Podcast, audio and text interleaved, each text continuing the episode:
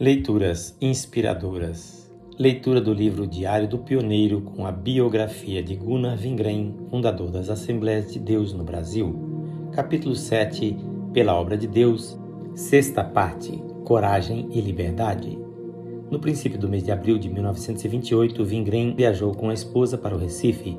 Haviam sido convidados pelo missionário Joel Carson esse querido irmão estava trabalhando agora arduamente naquele estado, mas quem iniciara o trabalho ali fora o irmão Adriano Nobre, que se convertera no tempo de Vingrém, no Pará.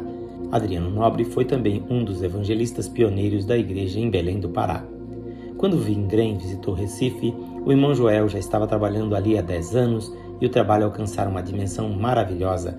A igreja contava com 1.500 membros. Haviam edificado um templo que ia ser inaugurado. Os irmãos Samuel Lindstrom e esposa também estiveram presentes nessa oportunidade. Vengren ficou durante três semanas. Os missionários pregaram a palavra de Deus noite após noite em diferentes congregações. No dia da inauguração do templo foram batizados 34 novos crentes e um deles foi batizado com o Espírito Santo. Durante os outros cultos realizados, muitos receberam a promessa do Espírito Santo e muitas almas aceitaram a Cristo. Muitas pessoas caminhavam a pé muitas léguas para assistirem às reuniões. Quando Vingrem visitou uma cidade do interior chamada Campina Grande, no estado da Paraíba, comentou: Foi um verdadeiro exército de servos de Deus que me recebeu na estação. Ali o irmão Vingrem encontrou muito amor entre os crentes, o que tocou profundamente a sua alma. Certo dia, quando Vingrem ia viajar para Maceió, tomou o trem errado. Ficou muito preocupado e não sabia o que fazer.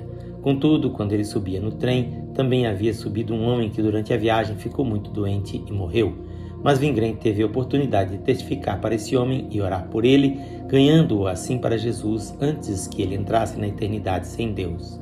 Vingren sentiu-se muito feliz por Deus o ter dirigido daquela maneira até aquele lugar embora a sua volta tenha sido muito difícil e incômoda, pois teve de viajar muitas léguas de carro, a cavalo e num velho ônibus, mas percorreu o longo trajeto cheio de alegria porque ganhara uma preciosa alma para o céu.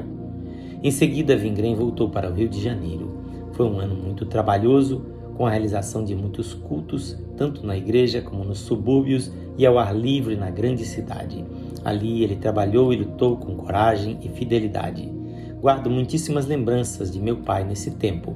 Eu sempre o via de joelhos no chão, com a testa sobre o assoalho, clamando a Deus por graça, poder e vitória. A sua vida de oração era constante e intensiva. Ele lutava muito pela salvação das almas, mas também ficava cansado.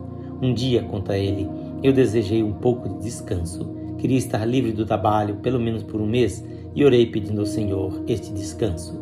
O que aconteceu foi que Vingren, certo dia, correu para pegar um ônibus em movimento, caiu, machucou-se na perna e no joelho e teve de ficar na cama durante um mês inteiro por causa dos ferimentos.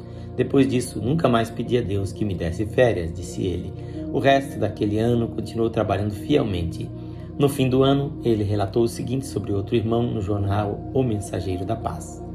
Um dos nossos conhecidos evangelistas, Irineu dos Reis, foi picado por uma cobra venenosa, mas o Senhor o curou. Ele mesmo matou essa cobra e mais outras quatro. Jesus mesmo disse: pegarão em serpentes. Aleluia. O irmão, de nome João Carneiro, ao se soltar de um ônibus, caiu e quebrou a perna. Foi levado ao hospital e a perna foi engessada. Depois foi à igreja com a perna engessada. Oraram por ele e ungiram com azeite em nome de Jesus. Então ele mesmo tirou o gesso e caminhou perfeitamente, vindo outra vez para o culto no dia seguinte, como se nada tivesse acontecido. Depois foi ao hospital e mostrou a perna ao médico que lhe disse: Sim, Jesus realmente tem poder. Na próxima leitura teremos a sétima parte deste capítulo. Quem faz esta leitura é seu amigo, pastor Edson Grando. Que o Senhor Jesus abençoe ricamente o seu coração.